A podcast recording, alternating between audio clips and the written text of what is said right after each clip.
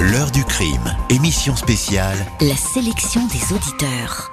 Bonjour Gérard. Bonjour Jean-Alphonse. Merci infiniment d'être aujourd'hui, vous aussi, au téléphone de l'heure du crime. Alors vous aussi, euh, c'est un classique incontournable, j'ai envie de dire ça, c'est l'affaire Delphine Jubilard.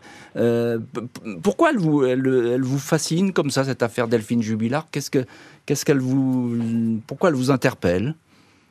Ben, elle m'interpelle parce que j'ai trouvé que Cédric Jubilard avait vraiment une tête d'assassin quand on le voyait passer à la télé. Et puis le fait qu'il ait baladé les enquêteurs. Présumé, présumé innocent, Gérard. attention, attention, il est mis. je, je modifie, présumé innocent, et qu'il ait baladé les enquêteurs en leur faisant croire qu'elle était enterrée de ci, de là.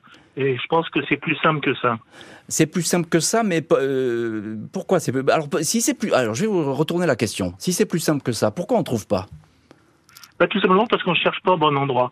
Moi, je pense que euh, son, sa téléphonie avait indiqué que le soir du crime, il était resté autour de sa maison. Hmm. Donc, il s'est pas éloigné pour aller enterrer sa femme, je ne sais où.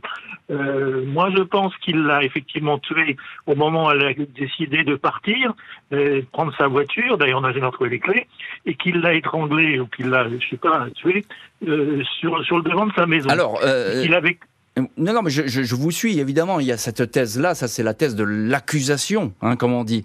Mais on peut pas, mais, mais on peut pas dire que l'accusation a été inerte hein, dans cette histoire parce qu'ils ont vraiment euh, creusé à, bloc cette piste, mais euh, bah, ils n'ont rien trouvé, hein, si je puis dire. Donc, je pense euh, qu'ils l'ont enterré devant sa maison. Ah. Euh, il y, a eu des chiens renifleurs, mais il suffisait de mettre de la chaux pour qu'on ne retrouve pas le cadavre. Mais personne n'a creusé cette énorme tas de terre qui est dans la maison. Ah bah, et d'ailleurs, récemment, il a fait un mur de soutènement pour éviter que, ce, ce, tas de terre ne s'écoule et que le cadavre ressorte. Voilà, pour avoir discuté avec les enquêteurs, je peux vous dire que les recherches, elles ont été nombreuses dans cette région qui est compliquée.